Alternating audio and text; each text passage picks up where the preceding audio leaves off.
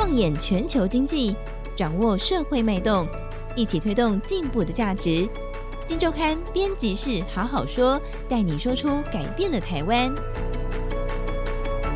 各位听众朋友们，大家好，我是金周刊总编辑杨少华，欢迎收听呃编辑室好好说。那这个礼拜我们一样来看今周刊最新一期，这是第一千三百五十九期的封面故事。这期封面故事我们做了一个比较有新闻性的题目，题目叫做《中国疫后复苏路》哈。中国大家知道，大概从二零二零年初以来哦，经历了非常严格的这个管控疫情的这样的各种管制的手段哦，那。全世界陆续已经解封了，但是中国始终保持着一个高度监管的一个状态。终于在去年底开始有了一些不一样的动作，只是说这个动作忽然来的又急又快，他们真的我觉得是说翻脸跟翻书一样，都还不足以形容哦。那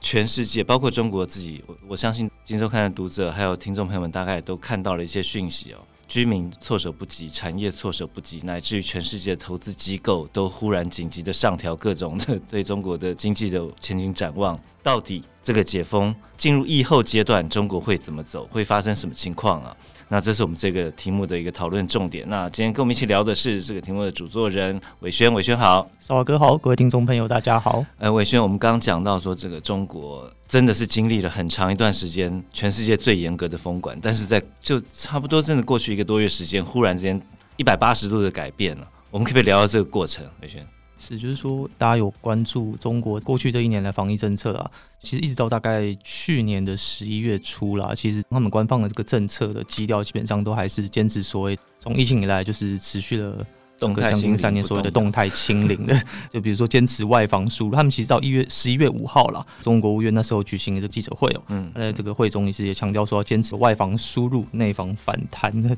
总体策略，那一段也就是也不断的去强调说要坚持这个动态清零。其实外防输入就是你国外进来的，我就严格挡住你，然后内防反弹就是我不容许任何一个确诊的人他再感染到别的人去嘛，大概就是这样，很非常严格的一个态度。对，所以因为这个官方释出的这个讯息了，所以在大概。十一月中，因为我们知道去年大概十一月中到十一月底，其实这个各家外资有陆续出了对中国这个就是今年二零二三年的一个经济展望的一个预测了。对，那那时候大家也普遍就觉得说，哎，那看起来这个中国官方要松绑防疫政策，看起来可能他们是预期说今年应该会松绑，但是预期是说大概要到今年的可能。三四月以后，甚至有可能是到今年年中过后，可能政策才会有这个松绑的一个迹象哦。对，这样这样结果没想到呢，这个十一月五号，这官方这个基调还是很强硬哦。但是这隔不到一个礼拜哦，对，十一月十一号呢，中国国务院它发布了一个俗称二十条了，对，全名是所谓的进一步优化防疫工作的一个二十条措施哦。内容大概是呃，这个措施里面大概就谈谈到说，包含就是说，针对放宽入境，像是这个放宽入境人员的这个隔离天数啊。那另外就是说，可能缩小他们国内这种确诊感染者这种所谓的密切接触者，这个他们一个定义的范围嘛。对。那另外的话，像是比如说，他们也严禁要求，这可能是讲给他们这个地方政府听的啦。就是说，严禁要求这种就是随意的这种封校啊，或者就是停课或停班的这种措施了。对。那这个基本上就刚刚谈到外防输入、内防反弹，这边已经开始松了嘛，对不对？对对对，就是二十条出来，就是说，其实就已经有让大家有点意外，说，哎，看起来好像就是说。这个中国的一个疫情的一个防这个防控政策，似乎要进入，就是要有一波的算是蛮大的调整。对，结果确实就是在大概十一月，刚刚这个是十一月十一号公布的政策。那再来的话是十一月二十九号，十月二十九号其实就是根据中国那边的一些媒体啊透露出来的讯息，说中共官媒呢那时候有发布了一篇文章哦，那这篇文章也是强调是说。等于是说要这个地方政府要严守二十条，嗯，那同时有另外一篇的评论文章是类似有在批评地方政府，说在这个过去这段时间，就是防控政策已经过度扰民了，嗯，就是其实也被外界解读说，哎、欸，那防松绑讯号又进一步强化，结果才这个官方评论发出的大概隔天，十一月三十号，广州、深圳、重庆、成都、北京哦，就是中国主要的城市突然就无预警，特别是广州，广州据那个路媒报道。在十一月三十号的上午，他们的官方还在不断的坚持说我们要动态清零。对，结果听说这个中央的命令大概在中午的时候到达，然后下午的时候，这个广州的政策就一就等于是说一百八十度的转向了。就整个这个宣布，因为广州大概在十一月三十号之前，它已经算比较早的，对不对？对对，它算是比较第一波的，因为它其实，在十一月三十号之前，大概已经维持了差不多两个月，整个是这个广州的一个多区，它都是一个很严密的一个风控的一个情况。对，那那等到十一月三十号下午，就突然因为接到政策，就已经松绑了。那其他城市，深圳、重庆、成都、北京等等，也都陆续的跟进解封了，这样子。嗯、那这个看起来就是这个 中国这个真的就是从让这个外界看起来就是说中国这个松绑的一个一路亮绿灯，对，一路亮绿灯了。对，对，那当然有进一步，这个是十二月七号，他们又推出了所谓的新十条，那就是在二十条之前的二十条这个基础上了，等于是进一步加码了。他们比如说在新十条里面，它的一个重点是说，它不再对这个跨地区，特别是跨省。跨省移动的人员哦，要求所谓他们，因为他们现在的这个过去其实常常被干预扰民，就是说他们不管到哪里，他们都要出示所谓的核酸阴性证明，对，可能四十八小时或者是二十四小时核酸阴性证明，那甚至一些就是他们有个人的这种健康码这种措施哦。那随着新十条的公布，这些措施等于是都没有，等于是都没有。这个、我听上海的朋友讲，原本到哪里都要扫码，而且他们是说那个核酸检测啊，如果自己发现自己已经快要三天没有做，他们就会很紧张，赶快去排队要做这个东西。突然之间，所有的东西都不用。对，对，因为我也听过一个在这个北京的这个中国朋友了，他有提到是说，他过去的话，他可能就是出个门，他搭车。他去吃饭，他去买东西，然后他上班进办公楼等等的，全部都要扫码。对对对对对。那这个今年十二月七号命令公布之后，就是等于是他说这些全部都不用了，这样子。对，就真的是说十二月七号这个政策，其实就真的象征中国的一个国内了，国内基本上已经算是走向了一个几乎是完全的一个解封的一个状态了。那进一步是在最后是在十二月二十六号，中国的一个国家卫健委了，他们有发布了一个新冠病毒的一个感染实施的所谓的乙类乙管的一个总体方案哦。对。那这个方案是主要是针对境外，因为它这个政策是预告说，从今年的一月八号起哦，对，新冠确诊者一律哦，确诊者一律全部不用隔离，啊、对。那外人入境中国也不再需要隔离哦，对，所以就是外界解读说，OK，十二月刚刚提到十二月七号是中国国内的一个完全的解封，对，那十二月十六号这个等于是说对境外的一个解封哦，所以目前看起来就是说大家预期说，那中国解封的速度哦会比之前的预期都 快上好几个月了，应该是在差不多大概最近的这个 这一两周，等于就是会走向一个全面解封的一个状态。这样，你可以想象啊，这从原本这么大的一个国家，那么那么大的一个经济体，人口这么多的一个地方，那他原本。高强度的风控了这个两年多，将近三年啊，前后真的是大概五十天左右时间全部打开，难怪说我们看到很多的一个乱象怪象，包括染疫的速度，有人说史诗级的染疫速度哦，大家当然措手不及。那我们先来看，因为我知道你这次访问了很多的当地台商，而且是各地区都有，我们希望能够更普遍的看各地区的状况，他们现在怎么看？他们遇到的困境是什么？是，就是我们这次大概采访了大概差不多十家的台商啊，然后地区是遍布大概中国的，从北边的北京到这个沿海的这个上海啊、江苏、浙江、广东等等，还有甚至内陆的这个四川哦，都有访问到。那共同点就是说，他们大概在过去的这一两周啦，他们的员工的这个确诊率真的就是。只能说，真的就是以史诗级的速度狂飙。对，普遍大概从我们问到，大概都是从哎、欸，可能在一一周两那个一个礼拜两个礼拜前听到，大家就说哎、欸，可能员工大概就只有零星啦，零星个位数，说哎有不舒服啊，确诊的状态。但是在这过去一个礼拜，突然从大概一天变成三成，再过一天变四成，再过一天变六成，然后再过一天变八成 这种速度。对，这种确诊，那普遍大概就是目前大概都有五到七成啊，这样的一个员工是确诊状。那当然是多少会影响到公司本身的一个营运了。像这个我们有问。问到一家，他是在浙江做宝特瓶回收的一个台商，那他他是跟我们提到说，他们员工大概确诊率大概是六成了，每天现在大概平均是每天大概会有三十多个人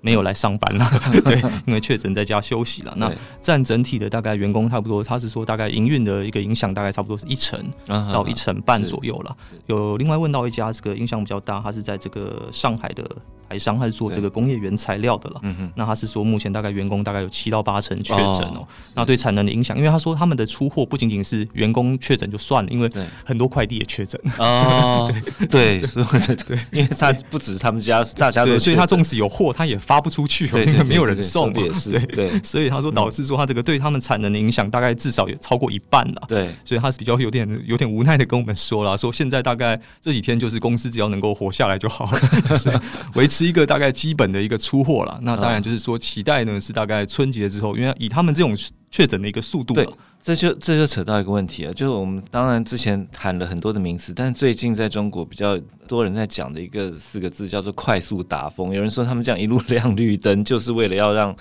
呃缩短整个疫情达峰的时间哦。那我看起来这个有部分的这台商或工厂，他们好像也是有这样的盘算嘛，对不对？希望能赶快让大家都该染疫的就染疫啊。对对，就是像这一次呢，我们有问到是一家在这个深圳做软体相关的一个台商了，那是比较有趣，是跟我们谈到说，因为他们。就是为了这个响应，某种程度为了响应这个中国官方的一个快速达峰哦，是他们就是是鼓励员工确诊嘛，而且是鼓励，不只是口头上的鼓励，是行动上的真的鼓励。他是说，就是这个十二月的时候啊，如果确诊的话，我们就发这个一千块哦，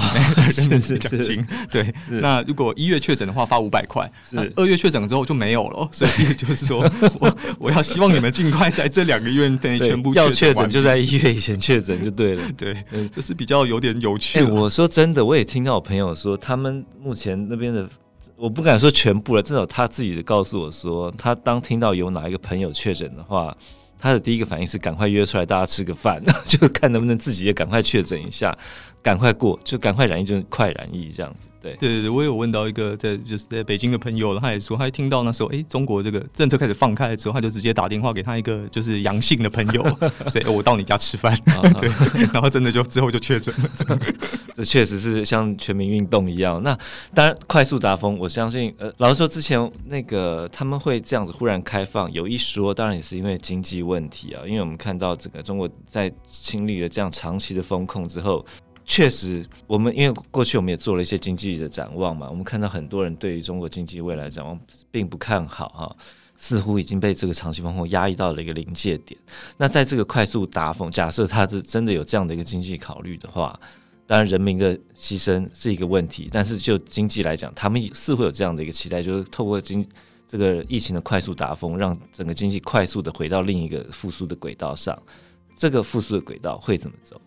嗯，是，就是说这一次这个解封之后，就是说各家外资其实有点算是预料之外了，所以其实在这个政策大概十二月底这个政策宣布之后，其实像这个像摩根士丹利啊、大摩啊，然后像这个高盛、像这个巴克莱、文达通这些外资哦，都其实都陆续的上调中国今年啦二零二三年的一个经济成长。嗯哼，那其中比较乐观的是是这个大摩啦，摩根士丹利哦，它是把它的一个中国 GDP 这个今年的一个成长预测。从之前的五趴了上调到五点四趴，对，那是高于目前市场共识的一个大概四点八的一个水准了。哦、那像高盛的话，大概也高盛之前稍微比较谨慎一点，是大概他在一两个月前他的对中国的预估大概是四点五，后来稍微调升到大概四点八。那在随着这个中国这个解封这个政策加快哦，它是目前是预估是说明今年的这个经济成长有望是来到这个五点二了这样子。对，所以平均来说的话，其他家大概也是都落到比较保守一点，大概也是有多少都有上调，大概呃零点三到零点四个百分点。嗯哼哼，平均大概都是有落到大概四点三到大概五点二、五点四这个区间。对，这样子。嗯，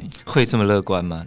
有没有有没有比较悲观的说法？有啊，有，就是也有比较。稍微对这个，因为看起来就是回到一个基本面了，就是说你你去除掉这个风控的因素，但是中我们知道中国之前我们也说这个大家对它并不那么看好，当然还是有一些基本面的因素。对，就是说其实像呃也有一些外资是比较保守看待了，像这个野村证券的这个首席中国经济学家哦陆廷哦，他其实是之前呃也蛮多年哦是被像彭博啊还有一些评鉴单位是认为说被是预测中国经济最准的一个分析师哦。那他这一次其实对这个中国解封，他就呃在大概十二月底的时候，他就发表了一篇文章呢。他其实是有强调说，他觉得现在市场情绪对中国解封，说可能之后会有什么报复性消费啊，然后经济会强劲反弹啊。他觉得说反弹是必然的，但是会不会有强劲反弹，他其实是打个问号的。对，那他当然有提出几点的一个他的一个个人的观察。那第一点是说，所谓的他认为报复性消费很困难，是因为。过去的三年，他认为中国经历了这种大规模、这种那么长时间的一个风控，对对中国的这个民众的荷包的冲击是很大的了。嗯嗯、他说，就他了解，是中国民众这个过去三年的